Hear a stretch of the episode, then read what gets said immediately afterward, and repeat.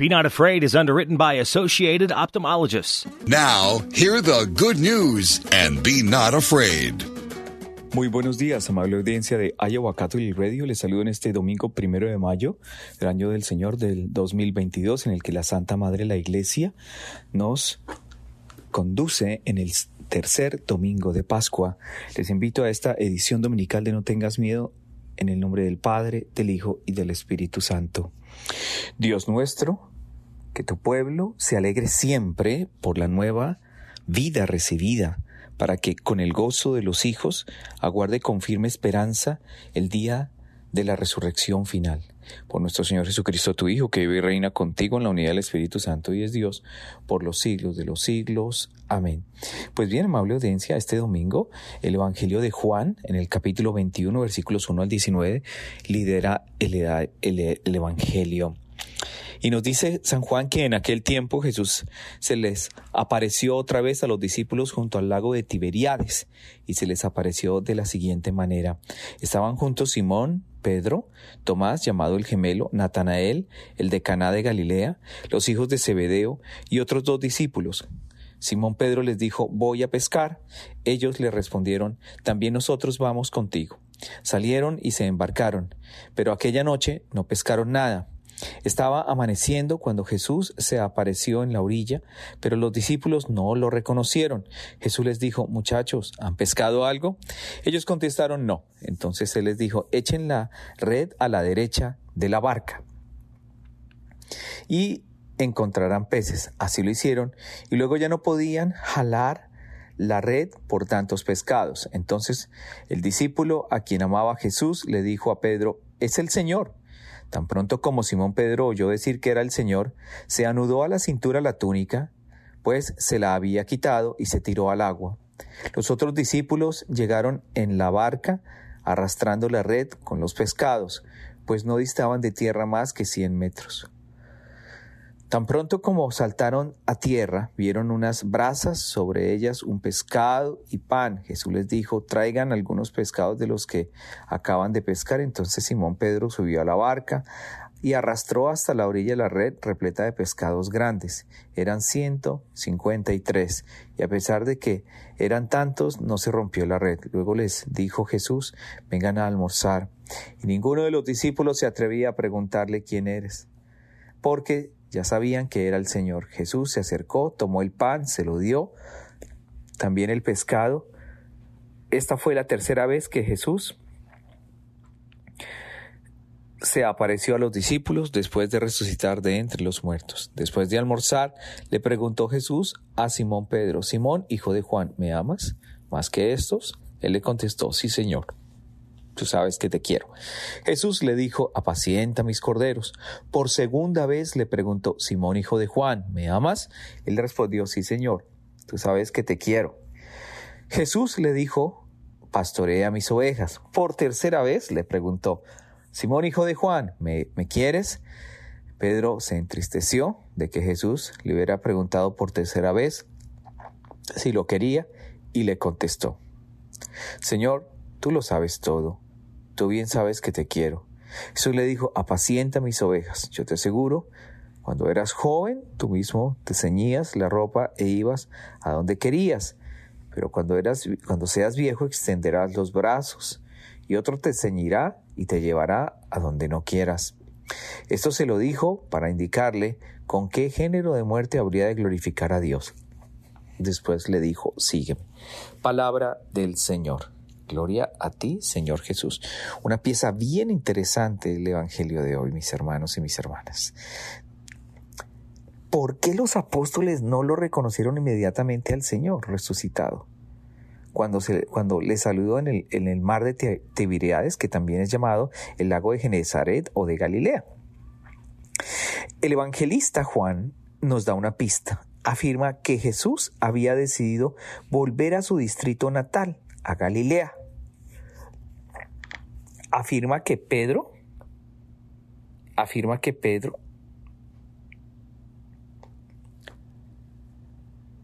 había decidido volver a su distrito natal de Galilea muy probablemente para poder retomar su carrera de pescador. Pedro estaba desanimado, y no sabía qué hacer después de la tragedia de la muerte de Jesús. Volvió a su anterior trabajo de pescador por la incertidumbre de su futuro. Seis de los otros apóstoles le siguieron de vuelta a Galilea. El Señor Jesús renueva la fe y la vocación de Pedro y también la nuestra. ¿Por qué eligió Jesús revelarse a los apóstoles en el mar de Galilea? Es bien interesante, es bien interesante.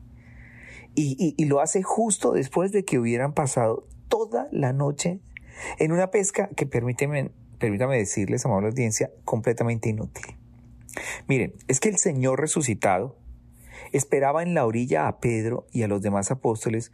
Cuando su barca se acercó a la orilla, Jesús les interrogó.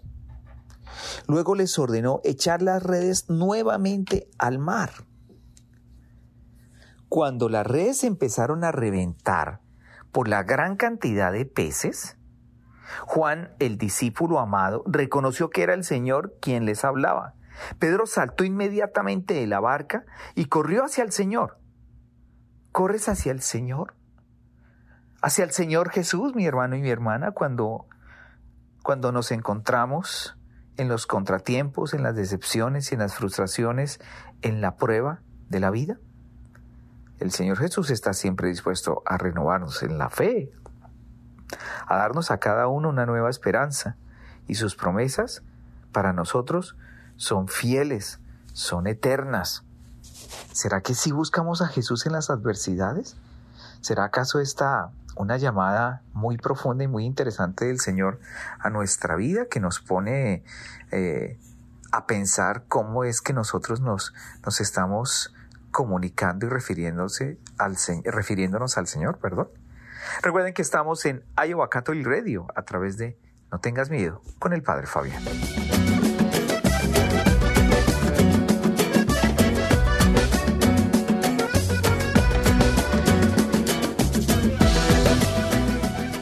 Regresamos a esta edición dominical de No tengas miedo a través de Iowa Catholic Radio. Interesante pieza la, de, la del Evangelio de hoy. Otra pregunta que surge aquí, amable audiencia, es ¿Por qué realizó Jesús esta pesca milagrosa después de su tercera aparición en la resurrección a los apóstoles? Si nos remontamos al primer milagro de la gran pesca, podemos reconocer la importancia de Jesús al repetir este milagro para sus apóstoles. El primer milagro el primer milagro tuvo lugar al principio del, del, ministerio de Jesús en Galilea, cuando el Señor llamó a Pedro para que lo dejara todo y le siguiera. Después de que Pedro hubiera pescado toda la noche y no hubiera sacado nada, Jesús le ordena nuevamente echar las redes. Cuando sus redes empezaron a romperse por el peso de la gran cantidad de pescados, Jesús le habló a Pedro y le dio una nueva vocación y a la vez misión. A partir de ahora serás pescador de hombres para el reino de Dios. Jesús repite este milagro a Pedro para recordarle que debe continuar con su misión de la pesca de las almas y hacer esas almas discípulas para el reino de Cristo.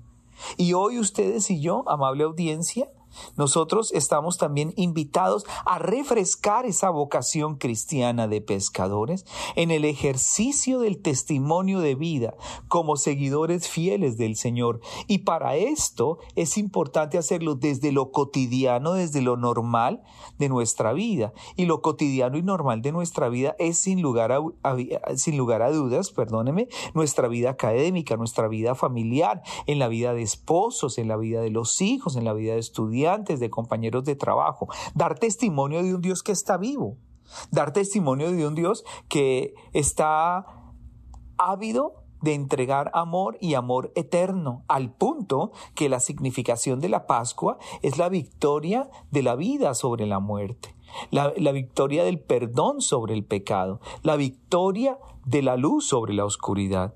Y yo creo que a muchos de nosotros nos hace falta como ese empuje que hoy es sometido Pedro a través de este interrogatorio por parte del Señor. Miren, es que el pesimismo y el ser escéptico de todos aquellos que no creen en los relatos de la resurrección hablan de que los discípulos solo vieron una visión de Jesús. En los evangelios, me refiero concretamente Lucas, Marcos, Mateo, Lucas, Marcos, Mateo y Juan, sin embargo, nos dan una imagen viva de la realidad del cuerpo resucitado y glorificado de nuestro Señor y Salvador Jesucristo. Jesús se desvivió por ofrecer a sus discípulos varias pruebas de su resurrección física, que es carne real y verdadera, no solo un espíritu, o como lo llamaron en algún momento en una de sus apariciones los discípulos, un fantasma. La presencia real y verdadera de Jesucristo en la Sagrada Eucaristía es un, una forma de recordar para ustedes y para mí en la que el Señor se hace manifiesto en su amor infinito, en su amor perfecto y en su amor verdadero. Muchos de nosotros, incluso como cristianos y como creyentes, seguimos muy afianzados en la duda y en la incertidumbre, porque nos cuesta descubrir el rostro de Jesús en lo cotidiano de nuestra vida, en este mundo atribulado, en un mundo que está sumido en unas oscuridades de indiferencia hacia las cosas de Dios, en una indiferencia de amor y de caridad para con Dios, que se refleja en nuestras relaciones interpersonales es que a veces puedo decir que yo amo a Dios sobre todas las cosas, pero, pero mi prójimo, el próximo, ¿cierto? Soy totalmente indiferente a sus dolencias, a sus afugias, a sus dolores y a sus necesidades. Yo creo que este Evangelio es una sacudida fuerte que nos da el Señor para hacernos caer en, cuenta de la magnitud que significa la resurrección, ¿cierto? El solo hecho de que el Señor le dice, aunque estos discípulos habían perdido toda la noche, o no perdido toda la noche, sino que no habían contado con ah, la suerte de lograr captar pescados toda la noche, el Señor insiste en que en el lado opuesto, lado derecho, ¿cierto? Lancen, lancen nuevamente las redes. Y oh sorpresa, esta pesca es una manera de esperar en la confianza absoluta de que Dios está haciendo su obra en nosotros. Y nosotros somos instrumentalizados por Dios a través de la fuerza del Espíritu Santo, a través de la acción del Espíritu Santo, que es esa tercera persona de la Santísima Trinidad, ese motor inmóvil que hace eficaz la presencia del Padre Eterno en nuestra vida.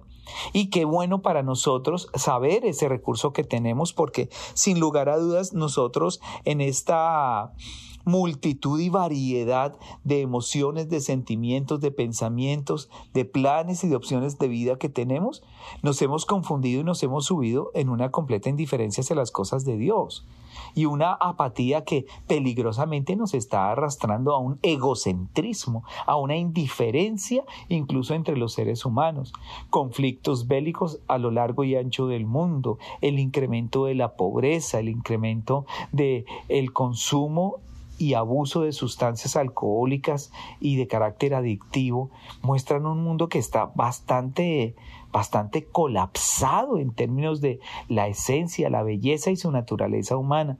Por eso este tiempo pascual es una exhortación también para vivirlo de, de la mano y de la cercanía de un Dios que nos ama, de un Dios que nos ama y nos ama tanto este Dios que nos hace ver y nos hace, nos hace sentir su presencia con el gozo que significa la resurrección, a la cual es aprovecho el momento para decirlo, mis hermanos y mis hermanas en Cristo, ustedes y yo estamos invitados. Ustedes y yo estamos invitados a ser parte de la resurrección del Señor, de la victoria del Señor sobre la muerte, de la victoria de la luz sobre la muerte y qué falta le hace al mundo en este momento. Por eso hay que superar ese escepticismo, escepticismo espiritual, esa negligencia espiritual que nos lleva a racionalizar y a reducir el concepto de un Dios que nos ama profundamente a un concepto de Dios que es única y exclusivamente diseñado a mis posibilidades, a mis intereses y a mis necesidades. Qué interesante esta pieza del Evangelio hoy y qué recuerdo tan contundente y directo nos hace esta liturgia de la palabra, amable audiencia de hoy. San Juan de manera prodigiosa nos va mostrando cómo también eh, los discípulos tenían sus dudas y la forma como el Señor, permítame la expresión, sacude esas almas. Y hoy nos quiere sacudir a nosotros a través de este Evangelio para recordarnos, para hacernos partícipes, para mostrarnos que verdaderamente nosotros por sí mismos no tenemos el control de nuestras vidas. Nosotros por sí mismos no podemos manejarlo y controlarlo todo nuestra vida. Mis hermanos y mis hermanas, esta es una oportunidad grandiosa en la que el Señor nos concede ese encuentro persona a persona con quien ha, vencido la muerte, con quien ha sido ungido por el Padre para redimir al mundo entero. Recuerden que estamos en Ayoacato y Radio a través en su edición dominical de No tengas miedo.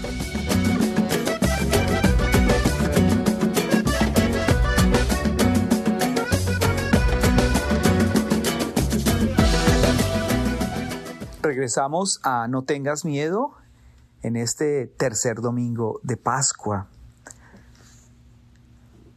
¿Me quieres más que a nada? Pedro, ¿me amas? Qué fuerte, ¿no? Qué fuerte las preguntas de un Dios para con sus hijos, ¿no? Pedro, ¿me amas? Pedro, ¿me quieres? Es bastante fuerte, es bastante fuerte, mis hermanos. En su tercera aparición a los apóstoles Jesús les preparó un desayuno y comió con ellos, ¿no?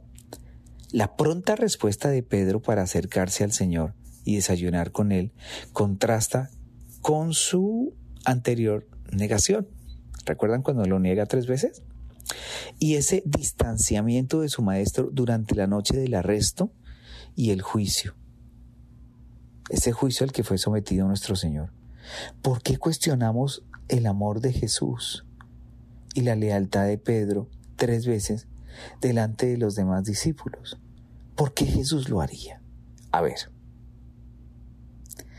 debió de, causarle a Pedro dolor y tristeza el que había negado públicamente a Jesús tres veces antes.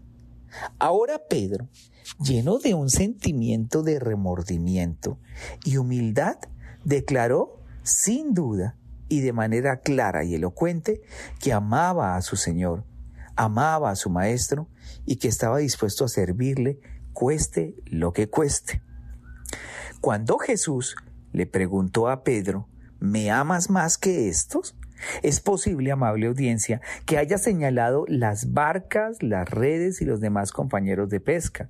Es posible que haya desafiado a Pedro a dejar su carrera de pescador para dedicarse a la, tarea de pastorear a las almas que Cristo llamaría para ser sus discípulos.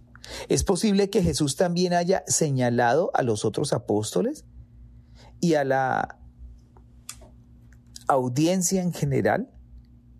Sin embargo, Pedro, aunque todos ellos se aparten por su culpa, yo no me apartaré jamás.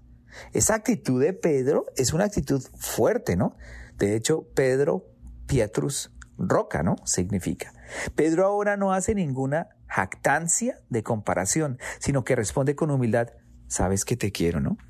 Caramba, es que contestarle a Papito Dios, ¿cierto? Tú sabes que te quiero, papito Dios. Tú sabes que te quiero, Señor. Tú sabes que lo eres todo para mí, Señor. Tú sabes que es el centro, eres el centro, la razón de mi existencia. Señor, tú sabes que gracias a ti eh, hay, hay un plato de comida en mi casa. Gracias a ti estamos en la comodidad y en la vida, Señor.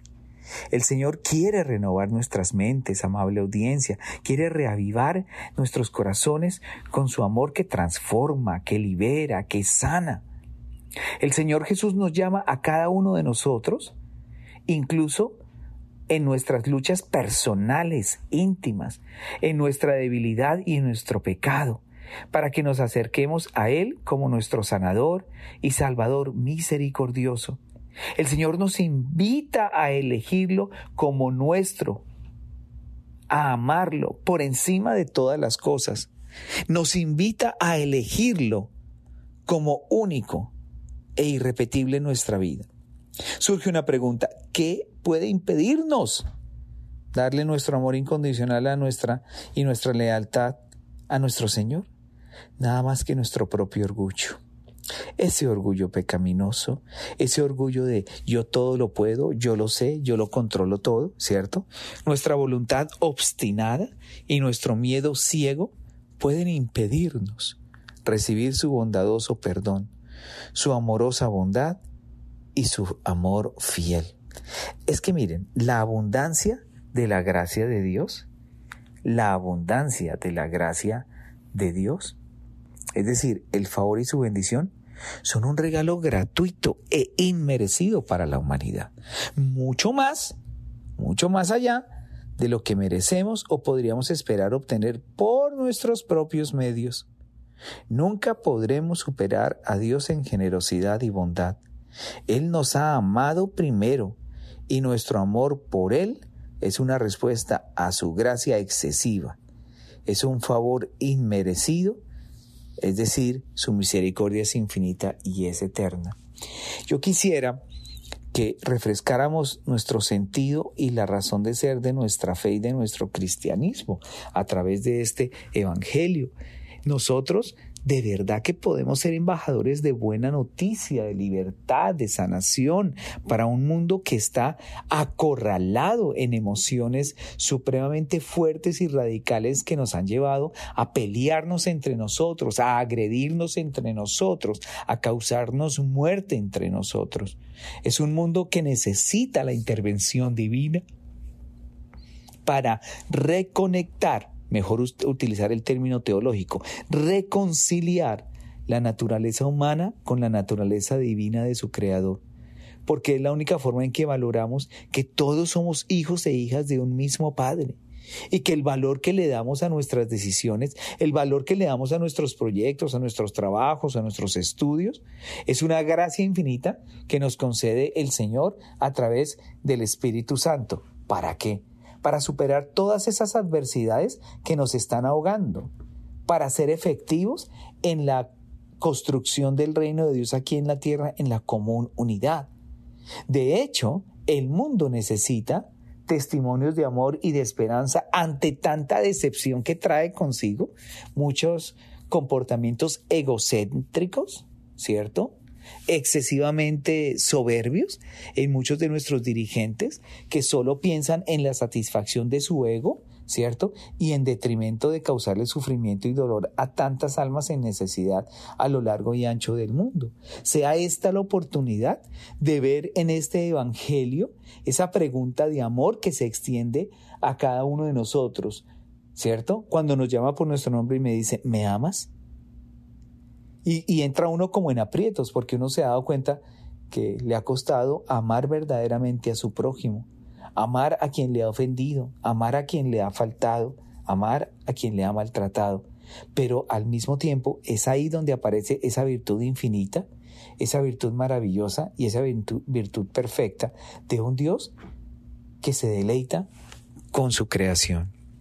Nos aproximamos al final de esta edición dominical en este tercer domingo de Pascua en eh, su programa No tengas miedo. Les invito a que concluyamos en el nombre del Padre, del Hijo y del Espíritu Santo. Padre, mira con bondad a tu pueblo, y ya que lo has renovado con los sacramentos de la vida eterna, concédele alcanzar la gloria de la resurrección. Por Jesucristo nuestro Señor. Amén. El Señor los bendiga y los guarde en esta semana en el nombre del Padre, del Hijo y del Espíritu Santo. No tengan miedo, soy el Padre Fabián a través de Iowa Catholic Radio. Be not afraid. Jesus is on the way to encounter you. Be Not Afraid is underwritten by Associated Ophthalmologists.